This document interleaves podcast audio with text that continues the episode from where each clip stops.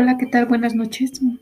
Hoy vamos a hablar de un tema súper importante, que es, es, la educación mediada tecnológicamente. Bien, aquí uh, vamos a hablar acerca, bueno, mediada quiere significar la mitad, o sea, la educación eh, es acerca de los contenidos que vamos aprendiendo constantemente y tecnológicamente es como, por ejemplo, eh, cómo, o sea, podemos buscar otros medios para transmitir ese aprendizaje que nosotros vamos aprendiendo y, o, o expresar diferentes contenidos. Ahora bien, los modelos, no, las modalidades educativas están constituidas por cuatro. La presencial está constituida porque, por ejemplo, se considera tradicionalmente. ¿Por qué? Pues porque aquí los chicos tienen que ir diariamente. Aquí, por ejemplo, resalta la independencia entre el alumno y el estudiante. No, perdón, entre el estudiante y el profesor. Se tiene que formar la interacción, por ejemplo, eh, a la hora de explicación, cuando hay dudas, este, explicar al maestro de frente a frente, este, eh, ¿qué más puede ser? La formación no hace falta que sea solo unidireccional. Y también,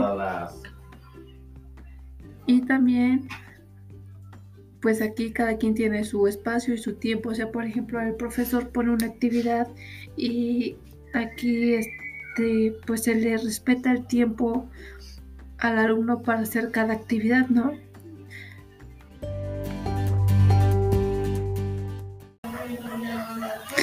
Bien, antes de que sigamos con la siguiente modalidad, quiero aclararles qué modalidad se refieren a las condiciones, a los medios, a los procedimientos y a las dinámicas, que por ejemplo puede ser la interacción, paso a paso cómo se ve resolviendo o cómo se va a transmitir esa educación, los medios, o sea, por ejemplo, que puede ser por plataformas, puede ser visual, auditivo, kinestésico, infinidad de cosas, ¿no?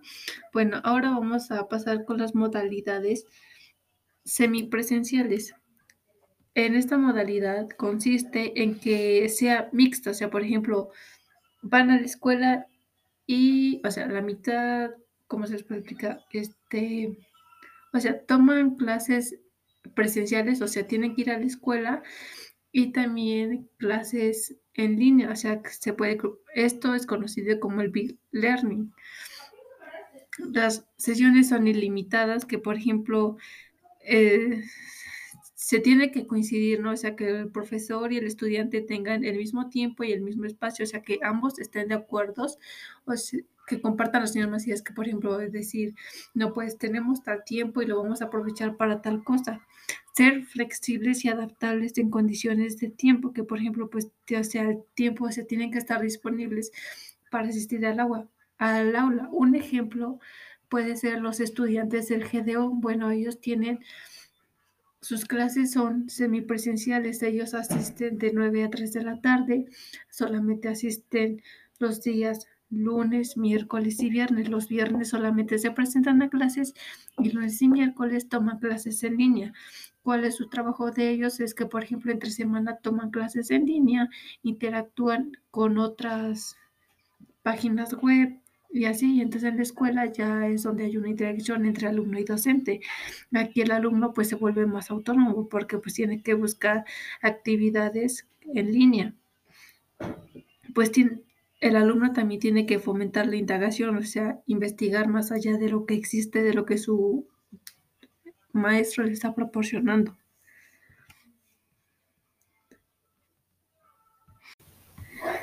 Bien, Ahora sigamos con las dos últimas, que es la abierta. La abierta es una educación a distancia, igual se trata de, de la interacción entre profesor estudiantes sin coincidir nunca en el mismo tiempo y espacio. Por ejemplo, aquí se pueden ocupar las plataformas que donde este Edu México, etcétera, ¿no? Hay infinidad de plataformas donde pues, se te transmite un conocimiento. Se trata de que sea flexible, adaptable, ya que, por ejemplo, aquí los que carecen de tiempo pues se acomodan a la flexibilidad de ellos quieren. El aprendizaje es autodirigido, se trata de la indagación como método, la asimilación del material y pues la última que es la en línea. Esta pues también es la no presencial o virtual, que es conocida como aquí pues se aplica el learning, aquí la formación académica, eh, también es una interacción entre profesor-estudiante usando por medio un sistema de gestión de aprendizaje. Tampoco es necesario considerar un tiempo, se trata de que sea flexible, el grado tiene que ser autónomo, de, independiente del alumno, ¿no? Fomentar la integración, etcétera, ¿no? Ahora aquí una pregunta. ¿A ustedes qué modalidad les gusta más? Hay un, bueno, son cuatro modalidades. La presencial, la semipresencial, abierta y en línea. Ahora yo les hago la pregunta a ustedes. ¿Qué modalidad escogerían? En mi perspectiva, en lo que yo me acoplo sería la semipresencial. ¿Por qué? Pues porque yo misma me organizo en mis tiempos, tengo días de descanso, este, puedo interactuar contra otras páginas web y también hay una interacción entre mis maestros. Para finalizar, nos vamos a lanzar con una última pregunta, que son los entornos virtuales. ¿Qué son los entornos virtuales de aprendizaje? Por ejemplo, es una plataforma web donde nosotros podemos indagar esto tiene el fin de promover la alfabetización, que por ejemplo se conforme en tres dimensiones para que pueda hacer efecto los entornos virtuales, que por ejemplo tenemos que como que irnos envolviendo de conocimientos, de nuevos instrumentos de aplicaciones informáticas, las habilidades cognitivas, o sea, por ejemplo, cómo lo voy a hacer paso a paso. Es como un camino periférico, ¿no? Así encontrar la salida más fácilmente, pero pues obviamente se nos va a quedar y vamos a aprovechar esa información que nosotros vamos aprendiendo, ¿no? La información y la multimedia, el desarrollo de una actitud crítica, ¿no? Ser este críticos, o sea, pero bien, o sea criticar de mala manera, pensar de manera reflexiva y valorar la información, o sea, porque es algo que nos empapa para toda la vida.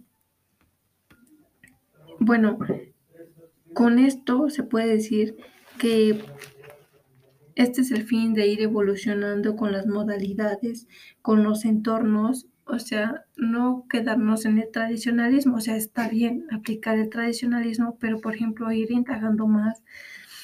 Esto es con el fin de ir evolucionando, ir innovando, entre otras cosas.